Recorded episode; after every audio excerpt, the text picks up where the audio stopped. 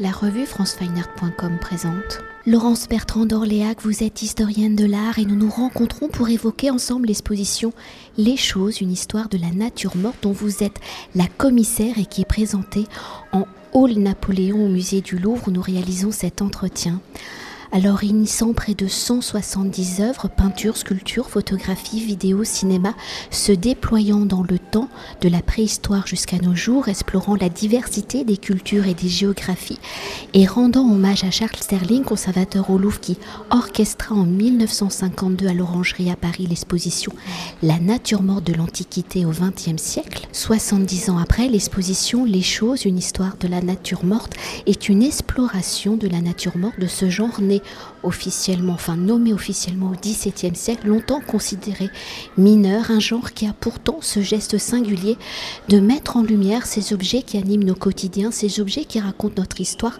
notre intimité, où les artistes, en les rassemblant dans des compositions, ont su saisir leur dimension émotionnelle et poétique.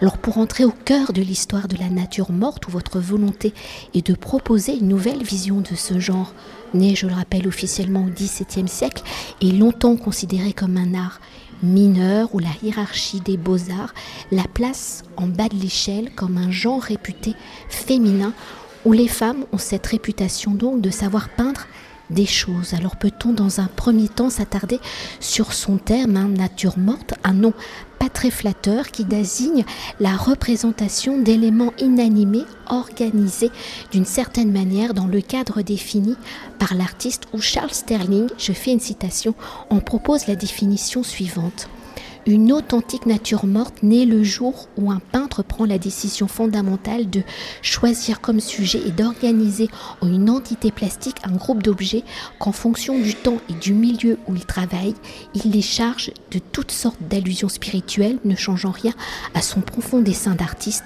celui de nous imposer son émotion poétique devant la beauté qu'il a entrevue dans ces objets et leur assemblage. Alors un genre désigné par les Anglais en still life que l'on traduit par vie silencieuse ou vie immobile, ou en France son terme n'apparaît qu'à la fin, je le rappelle, du XVIIe siècle, délaissant chose naturelle, nature inanimée pour nature morte ou pour le titre de l'exposition, vous avez donc choisi d'utiliser les choses. Alors regard J'arrive enfin à la question. Alors, au regard de vos recherches actuelles, ou en tant qu'historienne de l'art, vous travaillez à renouveler l'histoire de la nature morte, ou l'exposition au musée du Louvre. En est donc sa dimension visuelle, comment ce terme, les choses, s'est-il imposé à vous pour désigner cette histoire de la nature morte Pour nous expliquer ce choix, pouvez-vous peut-être nous synthétiser l'histoire officielle de ce genre, donc de la nature morte, genre qui est donc nommé à partir du XVIIe siècle? Vous avez tout à fait raison, le genre est nommé euh, au XVIIe siècle, c'est-à-dire très tardivement, mais la représentation des choses, l'art des choses représentées, existe depuis la préhistoire. Donc je reviens au, fond à une description beaucoup plus élémentaire du genre en disant les choses plutôt que nature morte. La nature est toujours vivante. Et euh, pourquoi cette expression nature morte s'est-elle imposée au XVIIe siècle? Certainement parce que euh, elle voulait mettre euh, en relief l'importance des bêtes mortes représentées par les artistes, mais c'est très insuffisant. C'est une expression qui, dès l'origine, était très contestée, très critiquée, mais par paresse, par habitude. Euh, on la conservait euh, et j'ai décidé d'en finir avec la nature morte, de rouvrir le jeu. Et justement, pour explorer ce jeu et pour continuer de décrypter l'histoire de la nature morte, vos recherches, vous venez de l'indiquer d'ailleurs, indiquent son commencement dès la préhistoire avec des haches gravées dans la pierre du cairn de Carvinis qui fait débuter l'histoire de la nature morte, donc vers 3500 avant Jésus-Christ, ou à sa naissance dite officielle au XVIIe siècle, ce genre pictural aurait donc plus de 5000 ans d'histoire. Alors si à partir du XVIIe siècle la nature morte se caractérise par la représentation d'une peinture hein, dans le temps long de cette histoire, comment se matérialise justement ces natures mortes, enfin ces choses, les choses que vous avez euh, étudiées, de quel pays, de quelle culture sont-elles issues, que représentent ces œuvres, sont-elles le support au départ peut-être de croyances? Certainement de croyances. Vous savez, sur le temps long de l'histoire, le temps du sacré est bien plus long que le temps du profane. Vous parlez de ces haches de Gavrinis. Euh, c'est une représentation de haches en majesté euh, dans un cairn, dans le Morbihan, 3500 ans avant notre ère en effet, et évidemment un lieu votif, un lieu sacré. Comme toutes les représentations de choses, en Égypte ou en Mésopotamie. Ce sont deux exemples que je donne parmi d'autres. J'aurais pu en donner d'autres dans des cultures tout aussi anciennes où le sacré pénètre les choses. Les choses sont pénétrées par le sacré. Et pour continuer de décrypter l'histoire de cette nature morte, de ces choses, son récit s'identifie à partir du XVIe siècle où les artistes représentent de plus en plus de choses qui s'accumulent. Alors quelles sont les circonstances de ce phénomène? Comment va-t-il perturber jusqu'à nos jours? La nature morte est-elle une façon, je fais peut-être une parenthèse, vous allez me le dire, pour les artistes de faire leur gamme picturale, de montrer la virtuosité de leur technique. Vous avez raison, c'est une donnée du problème si vous prenez toujours le même sujet, un sujet ordinaire, cantonné, bien circonscrit, euh, très abordable, euh, faire poser un objet, c'est plus simple que de faire poser quelqu'un. Euh, c'est plus sage, au moins en apparence. ça a toutes sortes d'avantages et ça permet, dans un cadre très contraint, d'exprimer une liberté très grande. Je crois que ça fait partie des choses que euh, les artistes ont voulu euh, exprimer. Par ailleurs, à partir du XVIe siècle, ça ne vous a pas échappé, c'est l'essor du capitalisme, c'est l'essor des grands marchés, en particulier en Europe du Nord. Et là, un déferlement de choses, un déferlement euh, de biens, un déferlement d'argent, un déferlement de fruits, un déferlement de marchés, de marchands, de marchandes qui se mélangent avec la marchandise. Ces artistes représentent leur temps. Et pour poursuivre ainsi à travers la nature morte, ces choses accumulées, on peut parler d'artistes hein, pour certains collectionneurs pour revenir à la hiérarchie des genres évoqués dans l'introduction de cette interview. Pourquoi ce genre est-il considéré comme mineur, comme un genre féminin?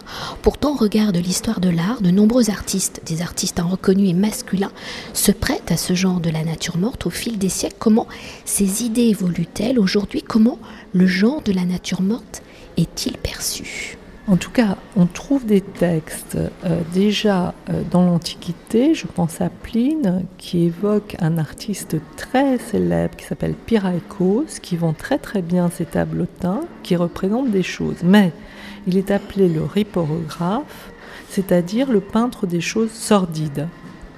Donc, euh, j'en déduis que les antiques, à la fois déconsidéraient la représentation des choses, qu'il y avait des genres majeurs, le portrait en particulier, la scène de bataille, mais que les bourgeois de l'époque, les nobles de l'époque étaient déjà très friands de euh, ces euh, représentations de choses. Et ça, c'est quelque chose qui va exister, disons, jusqu'au XVIIIe siècle, le siècle où s'impose vraiment euh, le genre de la nature morte en majesté. Donc c'est dire la contradiction des humains que de penser euh, une chose négligeable, que de penser au fond euh, la vulgarité, mais en même temps d'en être friand, de l'aimer, de la vouloir, de la vouloir représenter, de la vouloir dans des tableaux qui sont installés dans leurs intérieurs à partir du XVIe siècle. D'ailleurs, on le voit dans l'évolution euh, peut-être de ce genre prisé euh, par les collectionneurs, hein, ceux qui peuvent euh, avoir des œuvres accrochées à leur mur. Les natures mortes, à un moment donné, ont pratiquement la même dimension que ces tableaux dits d'histoire. Leur format devient conséquent. C'est vrai, la question du format est toujours importante en histoire de l'art. les formats, les grands formats, sont toujours réservés à des grands sujets, à des sujets dits nobles par l'Académie et par les canons. À partir du moment et à partir du XVIe siècle où ces formats deviennent des formats importants, on peut estimer qu'il se passe quelque chose. Il y a un, un premier mouvement, en effet, d'acceptation, de légitimation, disons, de l'art des choses. Et peut-être pour s'attarder sur votre regard singulier, hein, sur celui euh, de l'historienne de l'art, à travers cette longue histoire de plus de 5500 ans, pour vous, quelle est la période, l'école la plus représentative du genre, de cette nature, de ces choses, et comment ces éléments peuvent-ils redéfinir le genre de la nature morte? Ça m'est difficile précisément de choisir une période contre une autre parce que toutes les périodes sont intéressantes. Il est vrai qu'il y a trois périodes où il y a une prolifération de représentation de choses, mais est-ce que nous avons une bonne vue euh, statistique, ça n'est pas sûr, car je ne peux pas être certaine euh, que nous n'ayons pas perdu et où nous ne connaissons pas encore énormément d'œuvres préhistoriques, par exemple.